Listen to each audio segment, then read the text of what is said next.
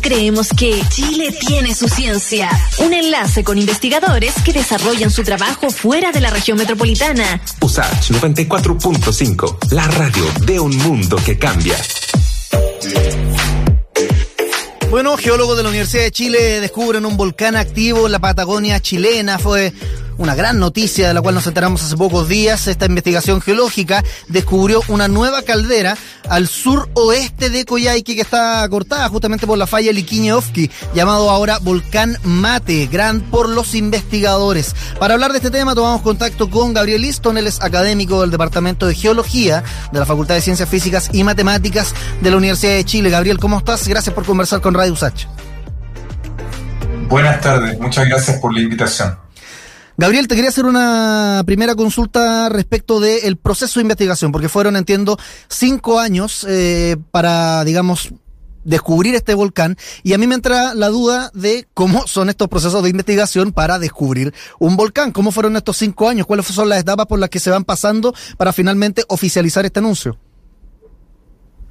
Bueno, lo primero es que eh, es importante recalcar que esta es una zona bien difícil, la zona de, de Em, el, flanco occidental de la cordillera de los Andes en la Patagonia, en la región de Aysén, es sumamente difícil, eh, es, bien inaccesible en, muchos casos, entonces em, además la cobertura de la vegetación muchas veces eh, dificulta las observaciones. Pero bueno, eh, este estudio liderado por el profesor Gregory de Paz, quien coordinó una serie de investigadores que pudimos colaborar con él, eh, fue bien, bien eh, importante porque a través de, bueno, de, sobrevuelos, a través de reconocimientos por tierra y sobre todo a través del análisis de imágenes aéreas también, eh, pudimos detectar este volcán y en particular Gregory, con el gran trabajo que realizó, pudo proponer entonces que, que este es, es, un volcán más importante de lo que se pudo haber pensado incluso anteriormente. De hecho, se considera activo por tener 5.000 años, eh, por tener, perdón, menos de 5.000 años de antigüedad. O sea, eso no significa que sea un potencial riesgo para la gente que pueda vivir cerca, ¿o sí? Bueno, siempre un volcán activo implica algún grado de, peligrosidad, digamos. Eh, en este caso, claro, hay que evaluar eh, la, la, peligrosidad de este volcán y eso, por cierto, es materia que, compete al, al CERNA Geomin, que eh, de, seguro hacen una, gran labor y seguramente ya eh, están realizando estudios también en la, Patagonia. Eh, y, el, peligro más relevante, yo diría en este caso, tiene que ver con la posibilidad de ceniza, de caída de ceniza, de dispersión de ceniza hacia los poblados más importantes que pueden estar más distantes, pero que eh, por la acción de los vientos del, oeste y el suroeste, esta ceniza puede viajar grandes distancias y puede afectar eventualmente a las localidades que se encuentran a 80 kilómetros, por ejemplo, como, como u otras. ¿Mm? Y siguiendo en esta misma línea, como para tener también atención con este descubrimiento, ¿qué, rol juega o cómo hay que tomarse el hecho de una eventual ruptura de la falla Liquiñeovsky? Porque parte del volcán está desprendido por distintos terremotos que han ocurrido antes. Eh, entonces esto se está, digamos, moviendo todos los años. ¿Qué ojo hay que poner respecto a aquello? Sí, ese, es uno de los aspectos más relevantes probablemente de todo el trabajo que fue publicado eh, en, la revista, y es que eh, junto con, otro trabajo que salió más o menos eh, concomitantemente, pero mucho más al norte, por primera vez se reportan velocidades de movimiento de esta falla a escala de los últimos 10.000 años. Y, en ese, y en ese contexto, bueno, se, ratifica que la falla Liquiñov, que es una falla activa, que es capaz de, de generar sus propios terremotos y por lo tanto eh, conlleva algún grado de peligrosidad. Aquí basta mencionar que el año 2007, por ejemplo, cuando teníamos mucho menos conocimiento, si bien esta falla se viene estudiando desde hace mucho tiempo por la comunidad geológica sobre todo, eh, hace muy poco que tenemos un conocimiento que nos permite eh, realizar estimaciones y catalogarla como una falla activa propiamente tal. Y, de hecho, el, el, año 2007 ocurrió una, un enjambre sísmico que terminó con un, o, o incluyó un terremoto de magnitud 6,2 en el fiordo Aysén, no sé si, si algunos, algunas lo recordamos, y eso generó incluso un tsunami en el fiordo Aysén y hubo, bueno, pérdida de vidas humanas y, también em, algunos impactos en infraestructura. Pero bueno, todo eso finalmente aprendimos luego de investigaciones geológicas, paleosismológicas desarrolladas también por, por estudiantes de doctorado, Angelo Villalobos en particular. Aprendimos que todo eso fue generado por eh, la falla Liquiñovsky, por un terremoto en la falla Liquiñovsky. Entonces, efectivamente, la falla tiene, implica peligrosidad, no solo en este sector, sino también más al norte. Es una falla larga de unos mil kilómetros. Y, y bueno, están avanzando los estudios, así que es una buena noticia y por otro lado hay que hacerse cargo de ello. Y en esa línea también eh, este nuevo volcán eh, se une también a los 90 eh, volcanes activos que están, digamos, que jaloran los 3.100 kilómetros que separan la ciudad de Arica hasta, lo, lo tú, tú, estabas mencionando recién, los fiordos de, de, de Aysén. pero la mayor concentración está en la falla Liquiñov, que hay otras fallas quizás donde pudieran haber eventuales hallazgos como este o quizás el, ojo está puesto en esta falla particular. Sí, para seguir concentrándonos en la falla Liquiñovsky, como, como mencionaba, esta una, es una falla de unos mil kilómetros de largo por lo menos, entre eh, la Araucanía y el Istmo de Ofki. Y en el Istmo de Ofki tenemos la conjunción de tres placas tectónicas, la placa de Nazca y la placa antártica, que ambas subductan o se meten bajo la placa sudamericana. Entonces, ese, ese es un contexto, que es un contexto de mundial, digamos. Hay, hay pocos lugares en donde uno puede ver y puede tener acceso a eh, contextos tectónicos y estudiarlos de la manera que se están estudiando eh, en el caso de la falla Y efectivamente eh, hay muchos volcanes a lo largo de esta falla. Es una falla que, tiene, que se llama de intraarco porque tiene muchos volcanes. Y bueno, esos volcanes están siendo monitoreados en, gran medida por el Senagiomín. Y la novedad que tiene este, este volcán, el Mate Grande, es que eh, es, es, un volcán bastante más complejo de lo que incluso se puede haber pensado en, en algún inicio. Eh, y la propuesta es que corresponde a una caldera. Entonces hay que seguir estudiándolo. Por supuesto, este es un primer gran hallazgo.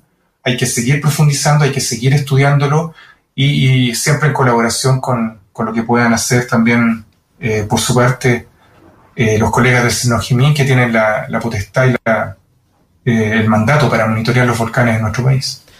Bueno, estamos conversando con Gabriel Liston, él es académico del Departamento de Geología de la Universidad de Chile, justamente porque geólogos de esa universidad descubrieron un volcán activo en la Patagonia chilena que bautizaron Mate Grande. Te quería preguntar y seguir en la línea de la de esta zona de la falla Liquiñovsky, que lo, lo abrevian como LOFZ, entiendo que tuvieron varios problemas para poder trazar un mapa de, de, esta falla porque eh, había un complejo volcánico que estaba colapsado o parcialmente colapsado. Si nos puedes contar más de, de ese desafío, de ese pie forzado que entró. Claro, una parte de, de, la caldera esta está parcialmente colapsada, entonces, eh, y además la, cubierta, la cubierta vegetacional, y además el difícil acceso a la, a la zona, eh, hacen de, de, esta empresa, de este, de este proyecto realmente difícil y por lo tanto el logro mm. eh, cobra aún más relevancia.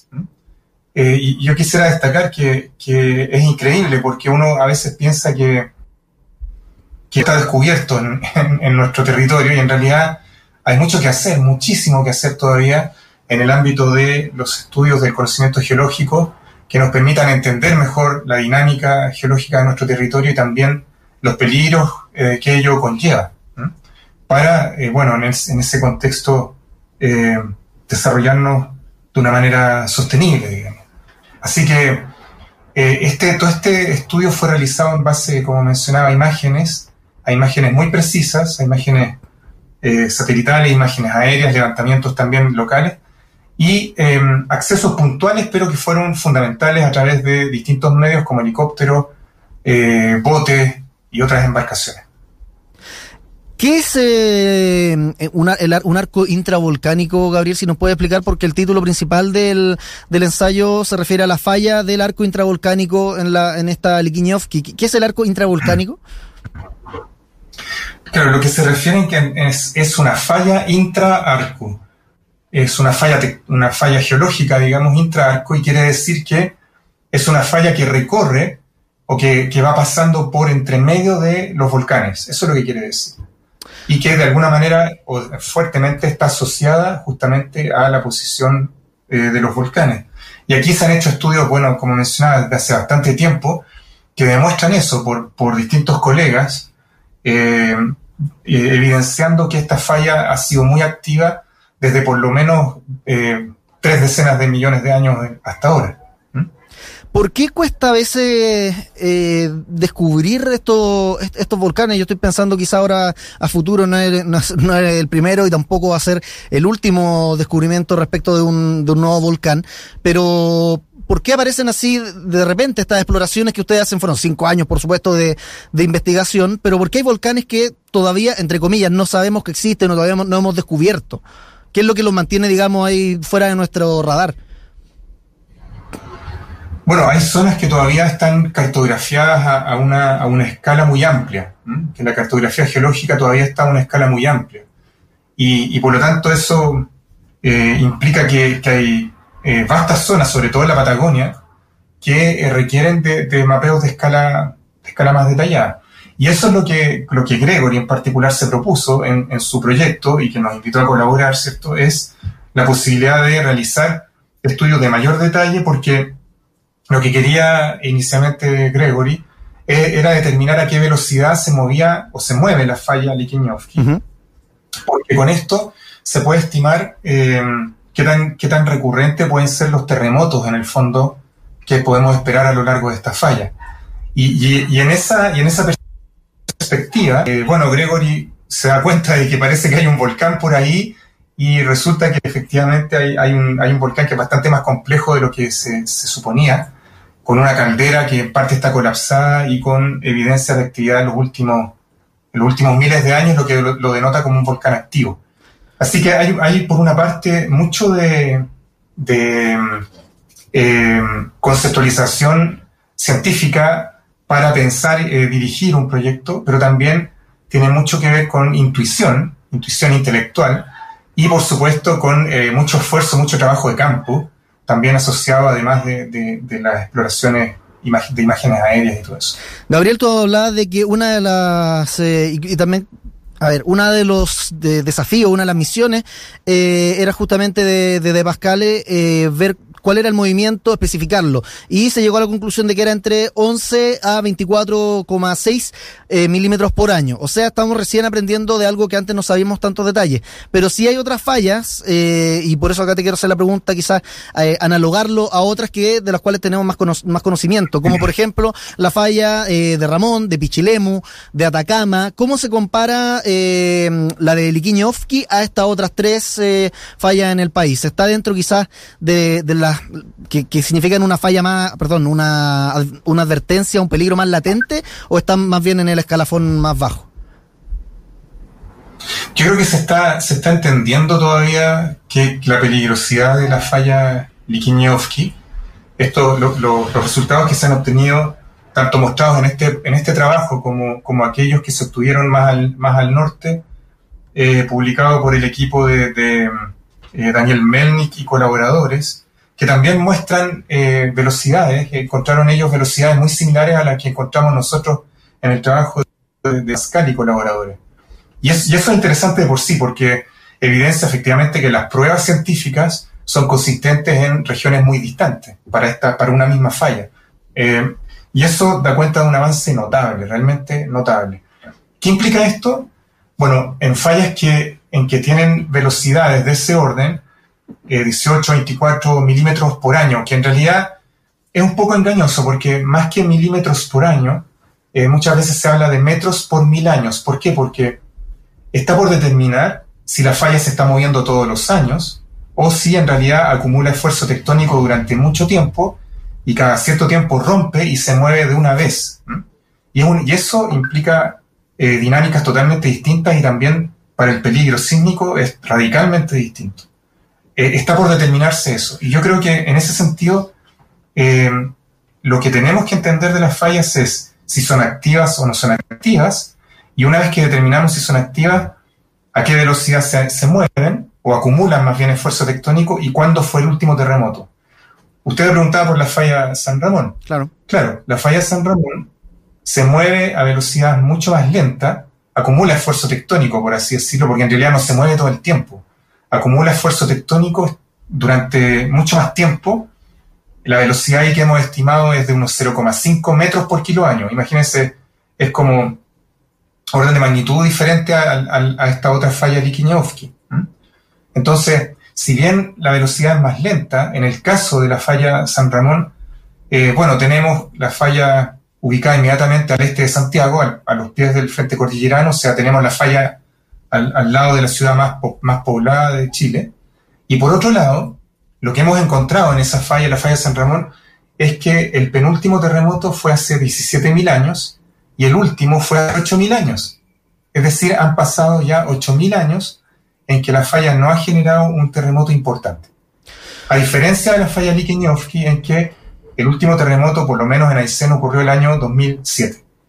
Entonces, por ahí la percepción de peligro eh, también hay que, hay que mirarla en ese sentido. ¿Cuándo fue el último terremoto? En el caso de la falla San Ramón se mueve más lento, pero el último terremoto ocurrió hace muchísimo tiempo y por lo tanto ha acumulado mucha carga tectónica allá para generar una gran ruptura al lado de la ciudad más populosa de Chile. Bueno, Gabriel, muchas gracias. Inevitable ponerse a conversar y enterarnos más también de las fallas geológicas de nuestro país. A propósito de un descubrimiento de los geólogos de la Universidad de Chile, un volcán activo en la Patagonia chilena que bautizaron como Mate Grande. Gabriel Easton, de la Universidad de Chile, muchas gracias por conversar con All Units Lab.